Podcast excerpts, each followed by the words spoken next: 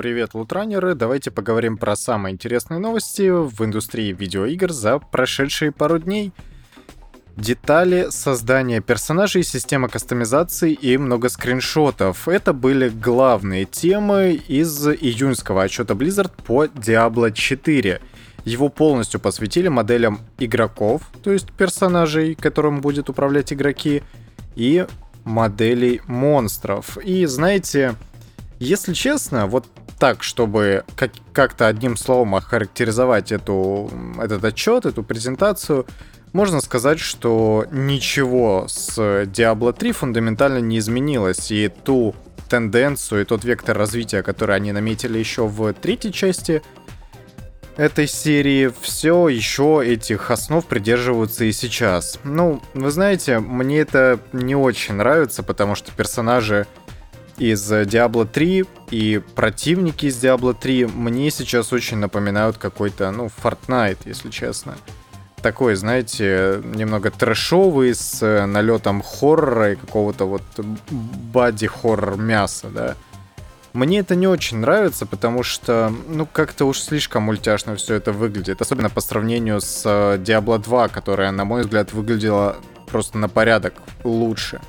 В чем тут дело? Я не берусь, наверное, судить. Возможно, дело в том, что там в Diablo 3 это были вручную отрисованные спрайты, и поэтому оно все выглядело вот максимально естественно и достоверно.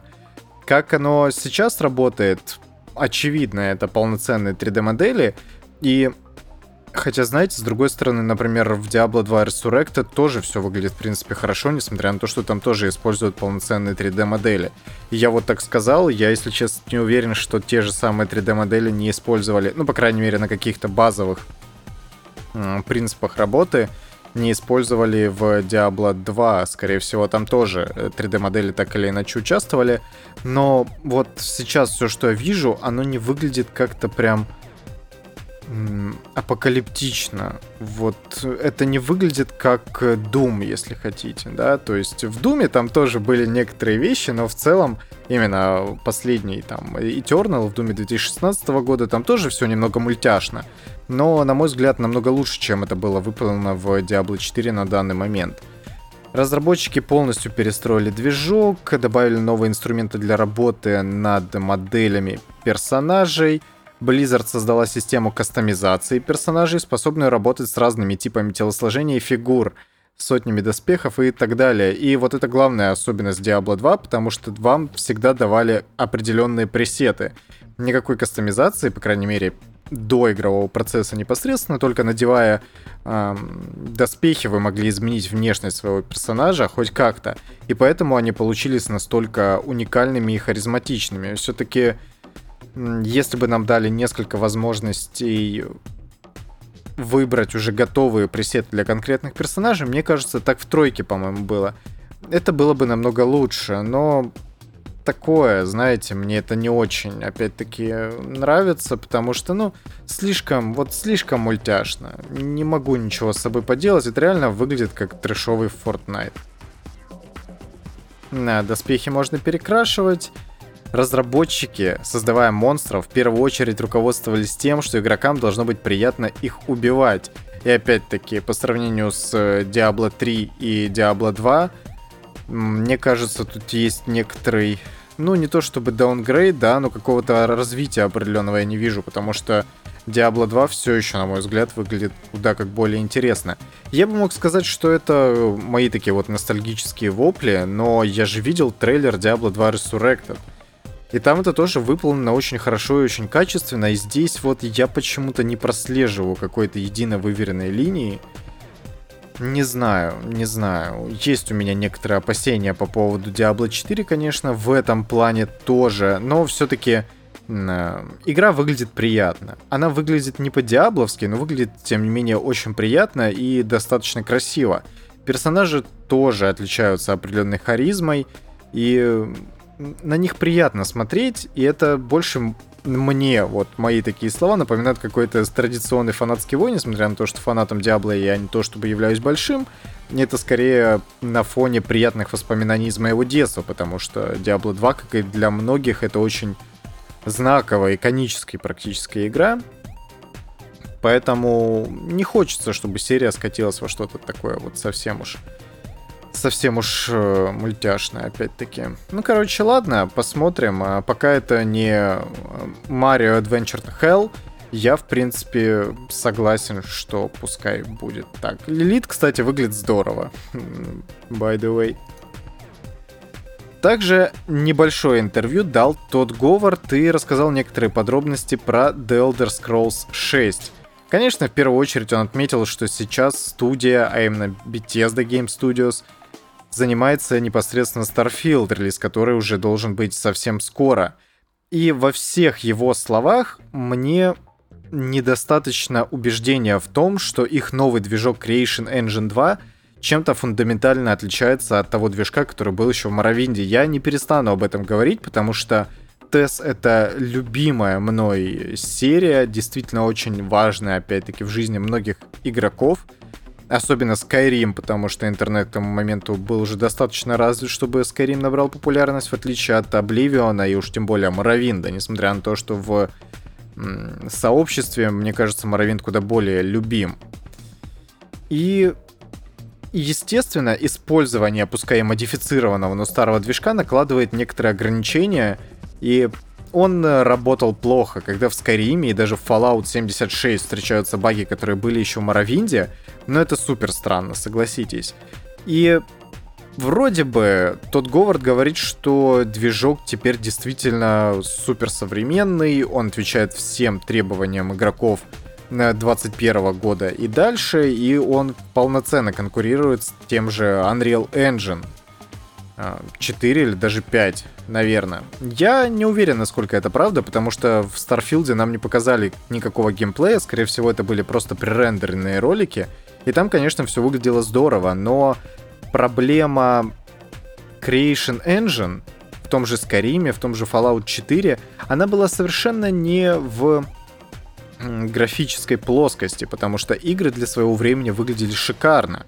И тот же Skyrim Special Edition, который вышел когда там в 2016 или 2017 году, он до сих пор выглядит нормально, хорошо, хорошо он выглядит, он опять-таки не то чтобы впечатляет, конечно, но он не теряется на уровне с такими вот, знаете, AA проектами. Даже сейчас это очень красивая игра. Но есть некоторые вещи по поводу взаимодействия механик, по поводу взаимодействия игрока с NPC. И вот подобные методы, подобные блоки движка двиг... работают очень плохо и не позволяют серии двигаться дальше. Я очень, конечно, надеюсь, что э, будет некоторые подвижки в этом плане, но никаких прям надежд, если честно, я не питаю по этому поводу. Поэтому, конечно, нужно более предметно это обсуждать, когда покажут хотя бы геймплейный полноценный трейлер Старфилда. Э, и уже поэтому можно будет сделать какие-то первоначальные выводы, насколько Creation Engine 2 отличается от своего предшественника. Пока что больших отличий я, если честно, не заметил. Тут он еще рассказал о том, что питчил идею создать игру по Индиане Джонс. И, ну, даже не знаю, то, что было 12 лет назад, а именно в 2009 году он обращался к Джорджу Лукасу по поводу возможной игры, которого должна была заниматься Machine Games, я так и не знаю, если честно. Ну, пускай, короче, подобные новости спустя огромное количество времени, они как бы никакого эмоционального отклика у меня, если честно, не вызывают, потому что, ну, предлагали и предлагали. Чего только не предлагают люди, которые хотят делать игры. Действительно. Также прошел определенный слушок, его высказал инсайдер, который недавно уже говорил о событиях, которые действительно произошли, и это касается PlayStation. Он озвучил мысль, что, возможно, презентация PlayStation пройдет 8 июля и будет длиться более полутора часов. И, скорее всего, на ней анонсируют э, режиссерскую версию Ghost of Tsushima и дополнение к нему Ghost of Ikishima — также ожидается трейлер обновленной версии для GTA 5 и, скорее всего, покажут сиквел God of War. Но, вы знаете, что-то маловато для полутора часов, если честно. Ну, то есть, если они, как обычно, будут э, час э, 25 минут болтать про важность диверсификации и важность наличия в команде разработчиков э, разных полов, разных гендеров и вообще максимального разнообразия в том или ином проявлении, это, конечно, не очень хорошо, потому что мы сюда приходим не за этим, мы приходим на игры посмотреть в первую очередь. Им, да, покажут что-то интересное. Я, как обычно, жду сиквел God of War. Скорее всего, режиссерская версия Ghost of Tsushima по аналогии с э, режиссерской версией Death Stranding это будет презентацией нативной версии для PlayStation 5. И, конечно, Ghost of Tsushima выглядит просто потрясающе, несмотря на то, что я в игру не играл. Но теперь, видимо, есть смысл подождать режиссерской версии. Я, правда, не уверен, будет ли она доступна на PlayStation 4. Но я видел достаточно много геймплейных роликов, и действительно игра выглядит очень здорово. Так что надо просто подождать еще неделю, когда действительно расскажу что-то интересное. Ну и сиквел God of War, конечно. Если покажут какой-то новый трейлер, ну, первый трейлер, потому что это был просто тизер о том, что работа ведется, это супер важно. Я надеюсь, что наконец-то прояснятся некоторые организационные моменты в том плане, что кто сейчас является гейм-директором, и занимается ли Кори Балрак этой игрой, потому что God of War 2018 года это практически целиком и полностью его произведение, и он ее продюсировал, он ее режиссировал, и это очень важный человек для Sony, для PlayStation и, конечно, для Santa Monica, которая разрабатывала God of War, и для всей серии в целом. Поэтому, если он по какой-то причине будет отсутствовать, даже если это причина разработки а, новой какой-то научно-фантастической игры от той же Санта-Моники, для меня это будет неприятная новость, потому что он себя зарекомендовал как специалист в своем деле. Короче, ждем. Ждем. Э, Sony должны показать что-то интересное, потому что в последнее время все, что связано с Sony, не выглядит чем-то прям хорошим на самом деле. Поэтому нам ничего не остается, кроме как подождать. Также можно подождать Кондор. Это мультиплеерный спин Control, который Remedy анонсировала. И это будет PvE, кооперативный шутер, насколько я понимаю. Э, и, скорее всего, игра-сервис, потому что сейчас игры-сервисы не выходят, и каждая уважающая себя студия или даже издатель должна иметь одну или даже несколько игр-сервисов, которые будут ее кормить. Но Control точно не та вселенная, в которой это может прижиться на самом деле. Потому что даже подобные попытки были для куда как более популярной вселенной Resident Evil, и там это вообще кошмаром и провалом обернулось. Но мы тогда, когда вышел Operation Raccoon City, по-моему, называлась игра, это был 2015 год, чтобы не соврать. Ну, или в тех окрестностях, мы еще не настолько были привыкшие к подобному сценарию распространения игр. Короче, кон... Кондор или Кондор. М-м, интересно. Наверное, Кондор больше. Короче, руководитель разработки серии игр Control, а именно Микаэль Касуринен, рассказал некоторые интересные вещи о том, как они относятся вообще к Кондор, и он верит, что боже, Remedy удастся создать много многопользовательскую игру, не жертвуя ради нее нашим уникальным почерком или историями, которые мы хотим рассказать.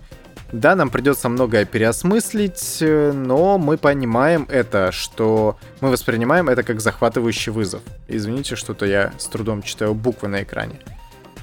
И это, в принципе, хорошо, но когда вообще кооперативные игры стремились к тому, чтобы рассказать историю? Ну, то есть, это выглядит реально как, э, ну, Division, если хотите. То есть Division, в принципе, продвигал все те же идеи, которые сейчас продвигают ребята из Remedy, и это не совсем, мне кажется, чем-то интересным. Опять-таки. С другой стороны, Remedy — это небольшая студия. Да, у них там работает сколько? Человек, наверное, 100 или 150, и это по современным меркам небольшая студия, которая пытается разрабатывать, ну, полу AAA проекта, да, два с половиной A проекта. И учитывая то, что у них сейчас в разработке находится не только Кондор, а еще и, скорее всего, Alan Wake 2 и вполне возможно ремастер оригинальный Alan Wake, также продолжение Control, которое должно рано или поздно выйти, а еще мультиплеерная игра Sirius Vanguard. Ну, короче, не слишком ли много задач для такого небольшого количества людей? Я понимаю, что, скорее всего, все игры находятся в разных этапах разработки, и над э, каждой из этих игр, над каждым проектом работает какая-то отдельная часть Remedy, потому что, ну, те же художники могут поработать только на стадии предпродакшена, и дальше уже практически никакого участия не принимать, переключаясь на какой-то другой проект. Но деньги, это все стоит денег.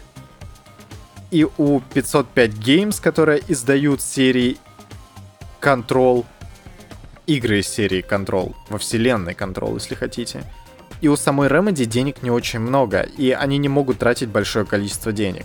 Сейчас же бюджет Condor оценивается в 25 миллионов долларов, а учитывая то, что ее релиз состоится на всех актуальных платформах, не считая консоли предыдущего поколения и Switch, это слишком немного. Не знаю. Короче, не знаю. Удастся ли удастся ей ли повторить э, фурор, который в свое время сделал Left 4 Dead или та же Payday 2, я сильно сомневаюсь. Боюсь, что игра просто загнется через полгода своего существования, как те же Marvel's Avengers. И лучше бы вы делали новые игры, ребята, из Remedy. Эксперт по оружию проверил снаряжение из Counter-Strike на реализм и в целом остался не очень э, удивлен, потому что игра слишком большим количеством условностей спекулирует. И в принципе, знаете, я не знаю, почему на него все накинулись в комментариях, говорят, чел, лол, проверять на реализм игру. И какой-то, блин, зачем? Это же Counter-Strike, это что, за реализмом приходят? Ну подождите. Если опустить шутки про то, что сантехник проверил реализм работы труп в Марио, в принципе, можно оценить то, как работают те же модели, как работает э, моделька при стрельбе, как производится перезарядка. Ничего больше он, в принципе, и не смотрел и остался не очень доволен, на самом деле. Тут, конечно, есть некоторые расхождения, и, конечно, в Counter-Strike 1.6 все было совсем скверно, в, CS, в CSGO сейчас с этим намного лучше стало, но все равно это все еще не Red Dead Redemption 2 и Escape from Tarkov, который он назвал, ну, практически, особенно Escape from Tarkov он назвал действительно эталонным переносом оружия в цифровое пространство, и тут ничего подобного, разумеется, быть просто не могло. Но в целом работу разработчики провели достаточно хорошую, но видно, что они настоящее оружие в руках не держали, по, крайней, по крайней мере большинство из них. Поэтому опирались на те референсы, которые смогли найти в сети, и они не всегда достоверны и правильно передают то, как работает оружие в реальной жизни. Тем не менее, он, конечно, заявил, что множество из недоработок обусловлено не только халатностью и недостатком знаний, а сколько игровыми условностями. Так, например, он отметил, что на многих пушках затвор находится на левой стороне корпуса, а не на правой, как принято. И это связано в первую очередь с тем, что разработчик оригинальной Counter-Strike был левшой, и поэтому у него оружие располагалось на левой стороне экрана. Именно поэтому затвор был как бы на правой, и все было хорошо. Но вместо того, чтобы перерисовывать модельку целиком, он просто отзеркалил ее, и поэтому получился вот такой вот неприятный казус. А когда уже делали Counter-Strike Go, где все эти проблемы тоже сохранились, никто решил с этим не запариваться, а просто перетянули текстуры, насколько я понимаю. Или оставили в дань уважения, это Valve, поэтому неизвестно, как у них это работает все в студии непосредственно. Короче, почему накинулись на эту статью, я не понимаю. Ну, это же прикольно. Ну, это действительно интересный контент, который мне, например, приятно читать и смотреть. Потому что не часто встретишь действительно эксперта в своей области, который с интересом относится к компьютерным играм и разбирает их с точки зрения какого-то вот уникального воздействия на окружающий мир. Проверить игры на реализм — это прикольно. Почему-то никто не ругается на ролики на Stop Game, которые выходят, которые ну, целиком игры проверяют на то, насколько они достоверно передают историю там, или вот э, насколько они реалистично обыгрывают окружающий мир из реальности. Никто почему-то не парится на это что, тут начало накинулись. Я, короче, не понимаю этого. Ну ладно. YouTube канал Dead Space сменил аватарку впервые с 2014 года, и я бы хотел это связать с желанием сделать ремастер трилогии Dead Space, но, видимо, дело совсем не в этом. Существует слух, и он курсирует в рядах сообщества, что анонс новой игры Dead Space может состояться на презентации EA Play, который пройдет, которая пройдет чуваки странно пишут новости, которая пройдет 22 июля. И там может быть представлено переосмысление серии хорроров, над которым работает внутренняя студия EA Motive. Я не знаю, чем они занимаются, прямо сейчас загуглю. Я отлично готовлюсь к подкастам, чтобы вы понимали. Так, э, находится в Монреале и в Ванкувере. А, они сделали Star Wars Battlefront 2. Ну, по крайней мере, принимали участие. А также Star Wars Squadrons. Поэтому, ну, короче, какой-то опыт у них есть, но мы же прекрасно понимаем, что Anthem, Star Wars Battlefront 2 и Star Wars Squadrons, где они принимали непосредственное участие, пускай не были ведущими разработчиками, это не то чтобы прям супер интересно на самом деле. Но некоторый опыт у них есть, потому что туда действительно входят именитые разработчики со всей игровой индустрии, поэтому, может быть, у них получится что-то интересное.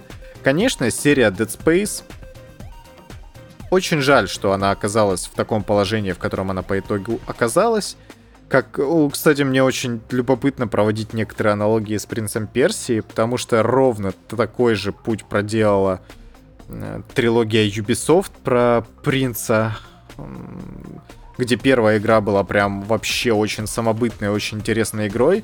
Вторая была на уровне, пускай растеряла основные достоинства, потому что, например, Dead Space 2 была куда как менее хоррором, чем первая часть, и была таким совсем уж шутаном от третьего лица, как и Принц Персии 2, перестал быть э, обаятельной арабской сказкой и стал таким очень жестким э, слэшером наподобие, даже не слэшером, битэмапом? Нет. Ну, пускай будет слэшер. Экшеном. Мне очень нравится слово экшен, потому что оно заменяет вообще все возможные альтернативы. И оно стало таким вот экшеном в духе God of War. Я, правда, не уверен, вышел ли первый God of War на тот момент, но она растеряла некоторую идентичность, и третья вообще, короче... Я не знаю, насколько это актуально для Принца Персии, потому что я в нее все-таки играл еще совсем в детстве, и мне было бы интересно ее перепройти сейчас, чтобы посмотреть, какие новшества в серии не позволили продолжить э, Принца Персии. И с Dead Space было то же самое, что все-таки многие вещи, навязанные издателем, не сработали. То же самое было в Принце Персии, например. Короче, есть некоторые аналогии между этими трилогиями игр, и мне приятно наблюдать подобные совпадения. И как э, есть некоторые слухи, что работают над э, ремейком, полноценным переосмыслением серии Принц Персии то же самое, видимо, грозит и Dead Space. Если игра получится хорошая, как и обычно, это хорошо. Если получится плохой, ну, у нас, по крайней мере, есть оригинальная трилогия и самая оригинальная Dead Space. У общества, к счастью, ее уже совершенно никто не в силах забрать. Инди-издатель раскритиковал систему продвижения игр на консолях PlayStation. И я почему-то совсем не удивлен, потому что инди направление для PlayStation никогда не было ключевым. Особенно в последние годы, чтобы там не заявлял Герман Хюльст, это все еще не то, чем Sony продает свои консоли. Конечно, в первую очередь это AAA эксклюзивы от Naughty Dog, Santa Monica и Insomniac. А все остальное это так, э, придаток, э, просто чтобы скоротать время между очередными громкими играми за производством внутренних студий PlayStation. Короче, по словам этого инди-издателя, он написал очень большой тред, посвященный а, тому, как обстоят дела между инди-разработчиками и PlayStation. И самое главное, что стоит отметить, э, очень большое количество бумажной волокиты и бюрократии, которая просто заслоняет все вокруг. И это совершенно неприятно слышать на самом деле. Плюс к тому же Sony никак практически не участвует в продвижении своих инди-игр, которые выходят на этих платформах, не своих, а сторонних инди-игр, которые выходят на, инди на этой платформе, и либо вы играете по их правилам, либо вы не выпускаете игру на PlayStation. Я, конечно, отчасти могу это понять, потому что все-таки PlayStation это огромный рынок людей, это огромная аудитория, и Sony могут трактовать некоторую свою историю. Проблема в том, что они не пытаются с кем-то договориться, они не пытаются найти компромиссы, и выглядит так, как будто бы они даже не пытаются быть, ну, на связи с инди-разработчиками. Потому что перед тем, как вы сможете выпустить игру в PS Store, вам должен быть назначен менеджер из структуры PlayStation. Но как с ним связаться? Как э, его найти, как добиться того, чтобы его назначили, совершенно непонятно. Все это происходит только через э, специальную форму PlayStation, где вы должны заполнить огромное количество документов, подробно расписать свою игру, приложить трейлер, заполнить еще несколько отдельных форм для социальных медиа, написать блог в PlayStation блоге. Короче, это какое-то безумное количество работы, именно бумажной, которое должен сделать отдел издания. Как вы понимаете, у Инди с этим всегда проблемы, потому что там-то работают 4 человека за доширак, у них совершенно нет возможности вместо того, чтобы работать над игрой, заниматься еще тем, чтобы добиться от PlayStation размещения своей игры в PSN. Короче, это странно. Он еще привел несколько примеров того, как э, PlayStation работает с инди-студиями в очень негативном ключе. Я их пересказывать не буду, потому что они меркнут перед тем, что я уже описал. И, короче, беда. И проблема еще в том, что данный инди-издатель, он хорошо знает английский, у него есть возможность выезжать за рубеж и чуть ли не посещать э, офисы Sony, где, естественно, договориться лично о встрече и о каких-то дополнительных э, условиях намного легче. Просто закидывая письмами PlayStation э, на email, результата никакого не добиться. Короче, грустно это все. И в очередной раз говорит о том, что начиная где-то с 2019-2018 года, когда ушел Шон Лейден, я, кстати, из головы вспомнил его имя, это предыдущий э, директор э, CIA, я думаю, что дела идут очень плохо, короче, у PlayStation. Я не понимаю, с чем это связано. Видимо, просто люди не очень горят играми, пытаясь зарабатывать на этом деньги. И в этом нет ничего плохого, но всегда должен быть человек, который будет вам говорить, ребята, заработать мы всегда успеем, надо делать качественный продукт и создавать правильный образ в индустрии. И у Sony с этим было все просто идеально. Они продвигали свою PlayStation как действительно, даже PlayStation 4, как действительно прорывную консоль. И на фоне провала Microsoft с их Xbox One это выглядело просто великолепно. Так что консоль японцев американских японцев, просто выглядела на голову, а то и на две выше. А потом пришел знающий человек Фил Спенсер и вытащил Microsoft из болота. И сейчас они полностью поменялись. Потому что это поколение консолей, оно движется в, в сторону Sony в какой-то степени все еще. Просто на фоне былых заслуг на самом деле.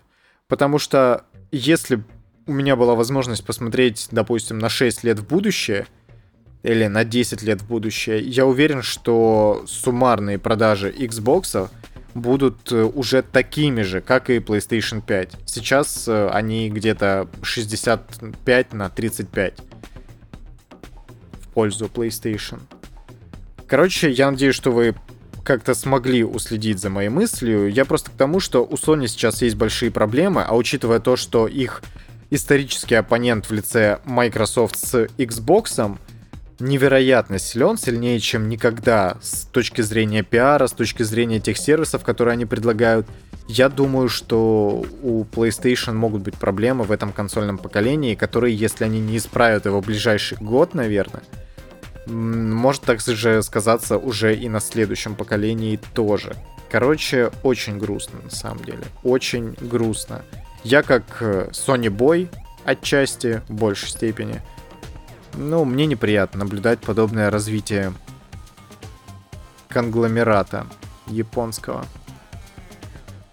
Steam открылся предзаказ сборника ремастеров Final Fantasy Pixel. Его стоимость составила космических огромных 3742 рубля, но каждую игру из комплекта можно купить по цене от 600 до 900 рублей. В сборник вошли... Кстати, странно. Э, в сборник вошли, по, кра... по крайней мере, на данный момент еще не все игры, а только первые три части Final Fantasy. Скоро добавят четвертую, пятую и шестую части, и в этих переизданиях обновили графику, аранжировку саундтрека и интерфейс. Выпустят дополнительные материалы, а также этот сборник выйдет на мобильных устройствах и, собственно, в Steam. И будет доступен полный русский интерфейс, и я надеюсь, что субтитры сюжета тоже будет на русском языке. А вы знаете, что интересно? Final Fantasy Pixel вмещает в себя именно классическую, даже не квадрологию, секстилогию игр. Но к третьей и к четвертой части выходили переиздания и практически, ну это были ремейки даже на самом деле, на каких-то других платформах. Возможно, на PlayStation Vita. И они были в полном 3D. И даже сейчас в том же App Store вы можете купить третью и четвертую часть Final Fantasy в полном 3D, и плоских игр пиксельных там как бы не найдешь. Но здесь, видимо, будут именно те самые оригинальные, и с чем это связано, я не могу понять. Ну, то есть, либо вы добавляете игры, которые тоже были в 3D, либо вы полностью заменяете те версии пиксельные, которые сейчас доступны, на 3D. Ну, то есть, чем это руководствуется? Чем вызвано подобное решение? Я не до конца понимаю, на самом деле. Может быть, из-за того, что обновить именно те версии практически невозможно, может быть, там утерян исходный код или еще какие-то свои претензии и проблемы были, и что проще скопом вот так взять э, разом, перевести все те классические игры, которые работают на одном движке, или в то время каждая отдельная игра и была отдельным движком, насколько я понимаю. Там все сложно в этом плане было по сравнению с современностью. Наверное, вмешались технические ограничения, но мне это не очень, на самом деле, приятно. Потому что тот же Final Fantasy 3 в 3D выглядит очень даже приятно. И мне он понравился больше. Я на телефоне играл что в третью, что в четвертую, что в пятую, что в шестую части. И мне визуальный стиль шестой части понравился меньше, чем полностью 3D-шная тройка. Несмотря на то, что обе эти игры выходили примерно в одно и то же время. Это были ремастеры. Э, ремастер, ремейк, соответственно. Короче, как-то странно получается. Ну и стоимость космическая, что тут и говорить. И последняя новость на сегодня. Кейси Хадсон, а это создатель серии Mass Effect и, ну, ключевой вообще человек в BioWare в то время — создал независимую студию Humanoid, и чем она будет заниматься, пока что непонятно. Скорее всего, это будет создание игр по новым IP, и они плотно сотрудничают уже с Epic Games. Потому что вполне вероятно, что их новые игры будут разрабатываться на движке Unreal Engine. И Кейси Хадсон очень крутой чувак, на самом деле. Я очень, конечно, надеюсь на то, что подобную талантливую студию потенциально талантливую студию хорошо, приберут к рукам какие-нибудь известные издатели, потому что Фил Спенсер с его Xbox выглядит как тот человек, который может сотрудничать с э, Кейси Хадсоном. Ну, по крайней мере, у меня создается впечатление, что они очень легко найдут общий язык, потому что оба эти человека в первую очередь ставят э, на кон игры и превозносят их как э, настоящее искусство. Поглядим. Конечно, непосредственно сама личность Кейси Хадсона достаточно знаменательна, но один человек в современных реалиях на самом деле с большим трудом может что-то изменить, и я надеюсь, что это будет случай, когда подобное утверждение будет опровергнуто. А на этом у меня на сегодня все. Подписывайтесь, подписывайтесь на соцсети, ставьте лайки там, где вы слушаете подкаст. Можете даже где-нибудь написать отзывы, если хотите. Ну, это будет намного приятнее в Apple подкастах, потому что, как показывает статистика, большинство слушает именно там. И если вы любите смотреть иногда, очень редко, YouTube ролики, можете также подписаться на мой YouTube канал. Надеюсь, скоро там что-то опять выйдет. На этом, как я уже сказал, у меня все. Увидимся, а точнее услышимся через пару дней. Пока-пока.